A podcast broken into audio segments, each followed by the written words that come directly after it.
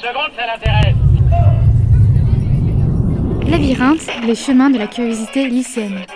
Hein, que ça t'intéresse Bonjour et bienvenue sur ce podcast concernant l'impact de la famille sur l'enfant.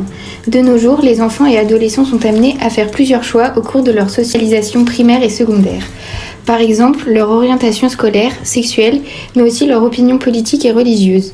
Nous pensons que c'est important que les enfants apprennent à se construire par eux-mêmes. C'est pourquoi nous nous demandons si la famille influence les choix de l'enfant. Avant d'écouter ce podcast, nous vous conseillons de commencer par la première partie qui parle de l'opinion politique et la croyance religieuse, puisqu'aujourd'hui on parlera seulement de l'orientation scolaire et sexuelle. Nous allons aborder l'orientation scolaire de l'enfant.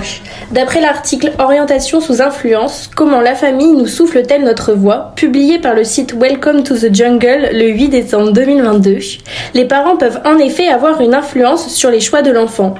Certains parents imposent directement une carrière à l'enfant, par exemple pour reprendre une entreprise familiale. Mais parfois, cela se fait de manière plus subtile avec des discussions ou des conseils donnés entre enfants et parents. De plus, l'article nous explique que lorsqu'on écoute notre entourage familial nous parler de leur travail de manière positive ou négative, cela peut influencer l'envie de l'enfant à vouloir travailler dans ce domaine. Par exemple, selon une étude réalisée par le BIOP et Opinionway, il y a 66% des bacheliers qui considèrent que l'avis de leurs parents est important pour le choix de leur orientation. De plus, en 2018, d'après une étude du Crédoc, 80% des jeunes se sont tournés vers leurs parents pour évoquer leur avenir professionnel. Nous allons maintenant interviewer le sociologue Stéphane Vaquero qui a accepté notre invitation au podcast. Bonjour, euh, est-ce que vous voulez vous présenter? Bonjour, euh, donc je m'appelle Stéphane Vaquero, je suis sociologue euh, à l'université de Limoges et je travaille euh, principalement sur les questions scolaires, sur les questions de sociologie de l'éducation et de sociologie des publics populaires à l'école. Nous allons parler de l'orientation scolaire des enfants. Est-ce que vous voulez présenter un petit peu le thème? Oui, alors euh, sur la question de, de l'orientation euh, scolaire, bon, rappeler peut-être un, premier point, c'est le fait que donc aujourd'hui euh, on vit dans une dans une société dans laquelle l'école est euh, très présente. On vit dans une société de, de scolarisation de masse. Et euh, dans ce dans ce contexte-là, le fait de le fait d'avoir un diplôme, le fait d'être diplômé, et notamment d'être diplômé de de, l'enseignement supérieur, joue un rôle euh, un rôle déterminant dans les dans les trajectoires euh, les trajectoires sociales des, des individus. On a notamment euh, un sociologue qui s'appelle Tristan Poulawek, qui a euh, écrit un, un ouvrage euh, il y a quelques années qui s'appelle Le diplôme, arme des faibles, où il montre que euh, le fait d'être diplômé constitue, euh, notamment pour les élèves de classe populaire, euh, le meilleur rempart contre le chômage, euh, contre les faibles revenus aussi, Oui. contre la précarité, mais euh, tout ce qui va avec, c'est-à-dire aussi contre les problèmes de logement et contre les problèmes de santé.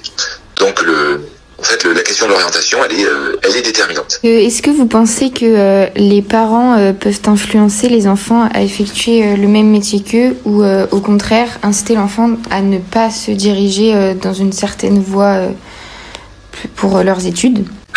Déjà, ce qu'on peut noter, et c'est, ça rejoint ce que, ce que montrait Tristan Poulawek, que je vous citais tout à l'heure, Mhm. c'est que aujourd'hui, la quasi-totalité des, des familles et des parents sont en quelque sorte acquis à la cause scolaire. C'est-à-dire que quand on interroge les parents, y compris pour des parents qui statistiquement ont moins de chances que les autres de voir leurs enfants avoir le bac, eh bien, quasiment tous les parents, plus de 90% des parents souhaitent que leur enfant ait le bac. Euh, on constate encore de grandes inégalités en fonction de, ce, que, font les parents, de la profession des parents. Par contre, par exemple, si on regarde dans une classe de collège, on va dire qu'il y a un peu plus d'un enfant sur cinq qui a un ou deux parents cadres, et un peu plus d'un enfant sur cinq qui a un ou deux parents ouvriers. Ça, c'est au collège. C'est-à-dire un, moment de la scolarité où euh, euh, les, les scolaires n'ont pas encore euh, agi fortement.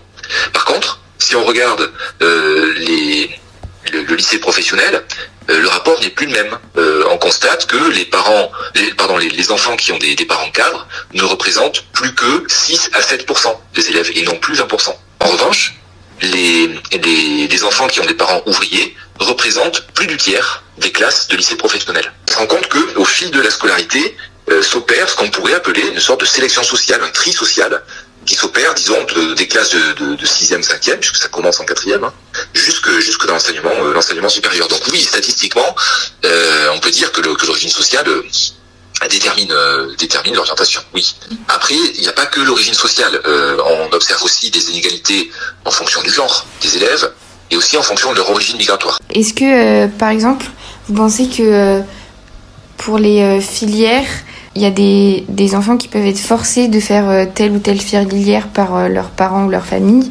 Alors, sur la question de, du rôle, euh, on va dire, plus, plus direct des parents sur l'orientation, il y a des travaux qui, ont été, qui, ont été, qui ont été menés il y a une, un peu plus, une quinzaine d'années de ça, notamment par une sociologue qui s'appelle Agnès Vanzanten, Qui a écrit euh, un ouvrage qui s'appelle euh, Choisir son école. Et ce qu'elle montre, c'est que travailler sur la question du rôle des parents sur l'orientation, ce n'est pas c'est pas une question simple parce que il y a des choix qui peuvent se faire euh, sous l'angle de l'évidence. On va avoir d'un côté alors des parents qui ont du capital économique qui vont explicitement vouloir à ce que leurs enfants soient inscrits euh, soit dans des, des établissements privés, soit leur dire très explicitement qu'ils doivent euh, suivre des, des, des classes préparatoires pour entrer eux-mêmes en école d'ingénieur ou en école de commerce. Dans le pôle privé, Inversement, euh, par, dans d'autres fractions des, des familles les plus diplômées, si on regarde plutôt du côté des cadres du public, du côté des enseignants, du côté des enseignants-chercheurs ou même des professions artistiques, on constate d'autres processus. C'est-à-dire que les parents vont euh, investir énormément dans le travail éducatif vis-à-vis de leurs enfants, par exemple en les inscrivant euh, dans des écoles d'art, en les inscrivant dans des conservatoires, euh, des associations diverses ou variées, et, euh, et en fait vont susciter une sorte de, de goût, d'habitude à la scolarisation par celui-là, parce que quand on est au conservatoire, on n'est pas à l'école certes, mais euh, c'est quand même un cadre scolaire par exemple. Euh, et donc les enfants vont prendre l'habitude, par exemple, euh, de, choisir des options artistiques et culturelles, de choisir des langues, des langues vivantes, un peu un peu moins un peu moins choisies que les autres. Par là vont un petit peu par par voie de conséquence s'orienter euh, dans des, des lycées, par exemple, qui offrent ces options. Et donc se retrouver dans des classes où euh, ils seront plus à même, ou des classes qui sont propices à les orienter vers des classes prépa. Voilà, donc euh, le processus n'est pas le même que pour les familles de cadres, de cadres du privé, mais les résultats sont similaires. Merci, euh, je pense qu'on a fait le tour. Ainsi, nous avons pu apprendre que l'orientation scolaire de l'enfant se fait en effet globalement par le parcours des parents en fonction des différentes classes sociales. Par exemple, les parents cadres et ouvriers, comme nous l'a expliqué Stéphane. Mais nous avons aussi vu que le choix peut être déterminé par les activités extérieures pratiquées par l'enfant qui ont pu être suggérées ou non par les parents. Enfin, certains, certains métiers sont parfois plus pratiqués par des filles que par des garçons ou inversement, mais cela n'est pas forcément la conséquence d'un des parents.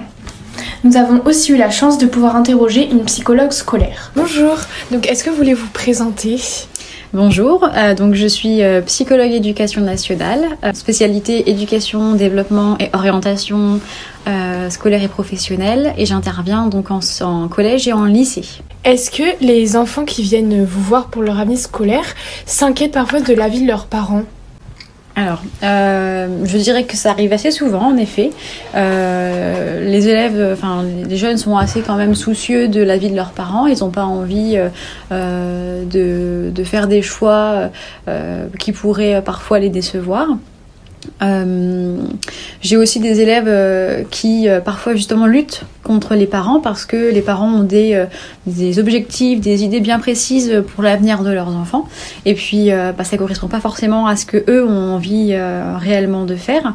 Et donc eh bien notre rôle aussi en effet c'est de bah, d'écouter la version des deux, des parents, des enfants et puis de les recevoir dans ce bureau et bah, qu'on puisse tous ensemble voir un petit peu bah, ce qui peut être le mieux pour, euh, pour l'élève parce qu'il faut quand même que euh, l'enseignement qu'il va choisir pour la suite eh bien, euh, soit un enseignement dans lequel il va réussir. S'épanouir évidemment, mais aussi réussir. Il faut, à la fin, l'objectif c'est quand même d'avoir le bac.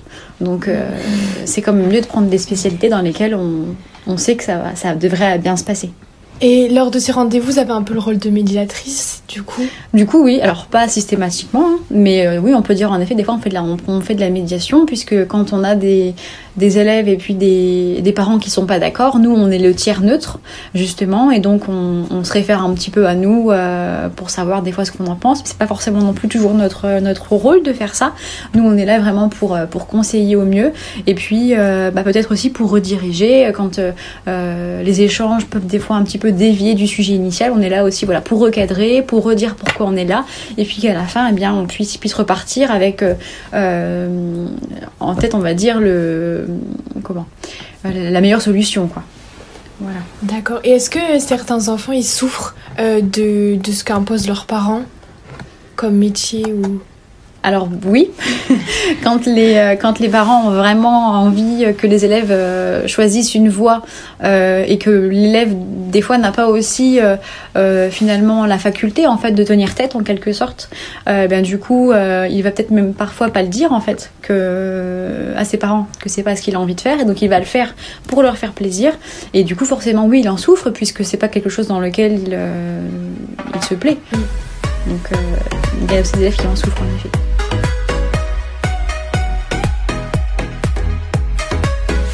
Grâce à cette interview, nous pouvons constater que les enfants ne sont pas toujours libres de leur choix scolaire face à l'obligation des parents. Ils peuvent parfois même cacher leurs ressentis pour ne pas les décevoir. Mais ce genre de problèmes peut, peuvent se régler lors de rendez-vous avec une psychologue par exemple. Avec les deux interviews et nos recherches, nous en déduisons donc que le choix scolaire de l'enfant n'est pas toujours choisi par lui-même. Dans un certain cas, cela se fait en fonction de la classe sociale ou l'envie des parents, mais parfois c'est seulement par de simples conseils que le choix de l'enfant peut être décisif. Il faut quand même retenir que la plupart du temps, des parents restent toujours ouverts d'esprit au choix de leurs enfants, ce qui est une chose positive.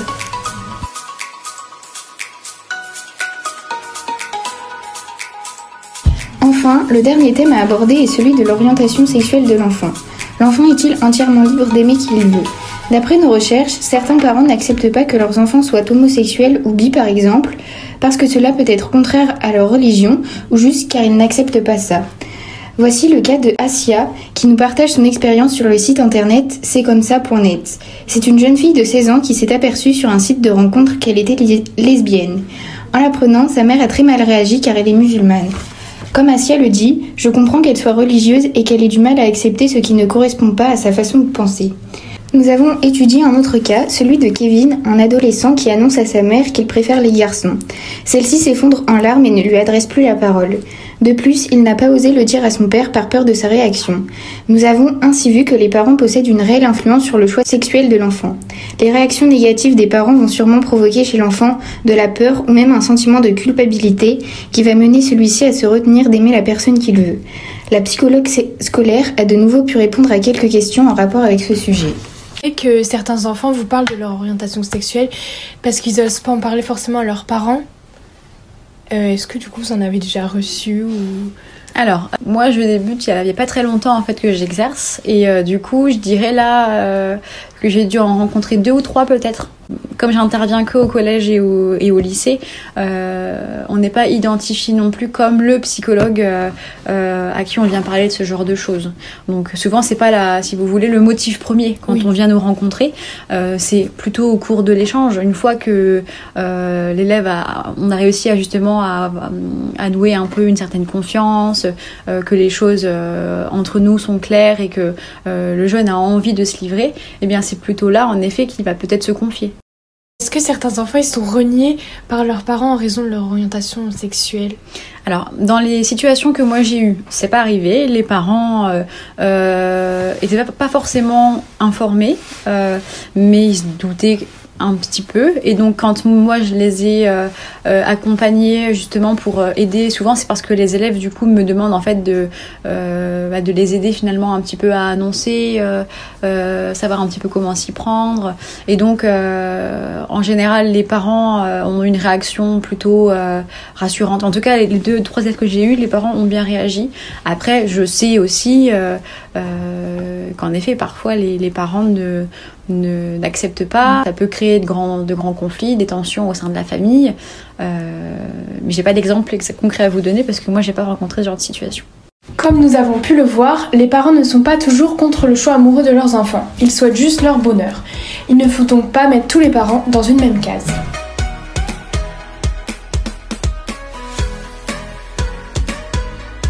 Conclure, grâce à nos différentes recherches et interviews, nous pouvons enfin dire que oui, la famille influence les choix de l'enfant. Cependant, il ne faut pas voir le mot influence comme un terme péjoratif.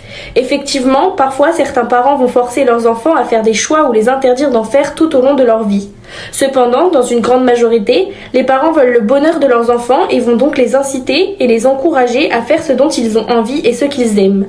Mais cela reste tout de même une influence puisque les parents donnent leur propre avis. Il ne faut pas non plus oublier que l'influence se fait aussi de manière inconsciente dans la vie de tous les jours. En effet, nos actes et nos paroles expriment nos avis sur certains sujets sans le vouloir. Les enfants, vivant longtemps avec leurs parents, vont entendre ces paroles à longueur de journée et par conséquent imprègnent un avis similaire ou contraire à celui de ses parents. C'est ainsi que s'achève notre podcast. Nous vous remercions de nous avoir écoutés et vous disons à bientôt pour un prochain podcast.